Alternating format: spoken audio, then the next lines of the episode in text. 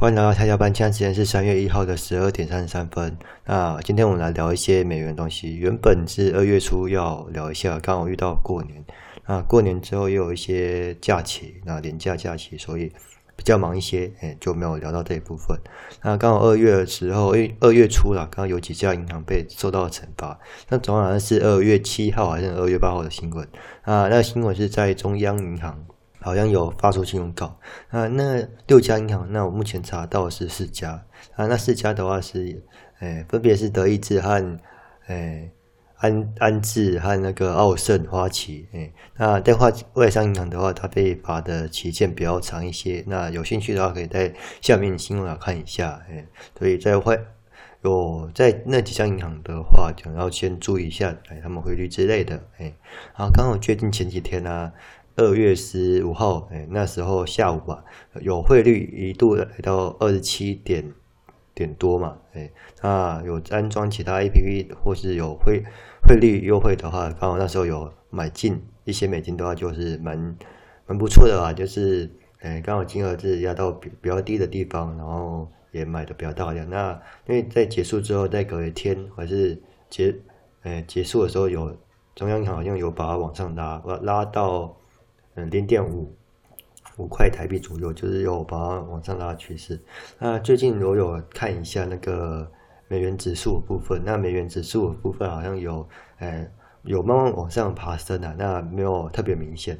那最近的话，美国那边好像也在 QE，然后做货币宽松的政策，可能也要特别去注意一下。那近期的话，到年终可能。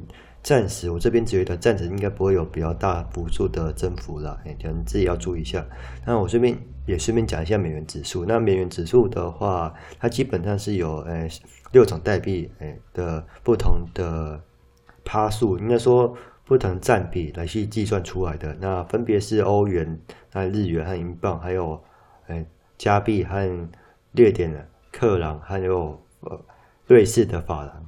那占的趴数不？诶，比较不太一样了。那欧元的话占比比较高，是高达五十七点六趴。那接下来就是呃日元和英镑，那一共是十三和十一趴。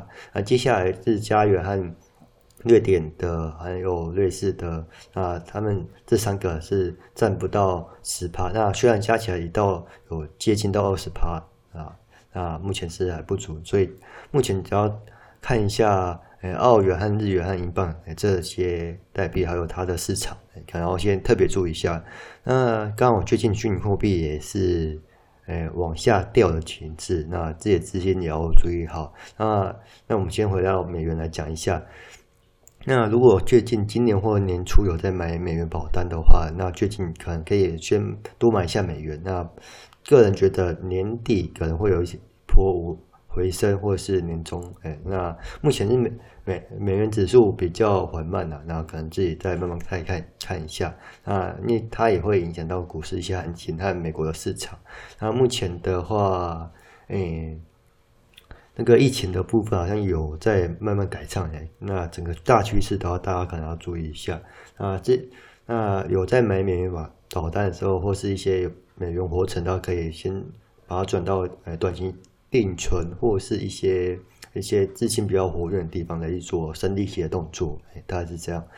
那这边的话，就我这边还在看一些美元呃指数，然后大家了解一下。哎，如果我这边有讲解不太清楚或有些误会的话，可以在下方留言告诉我，或是有什么新的消息，也可以在下方留言跟我说一下。哎，那大家就先这样了，哎，然后就先这样了，拜拜。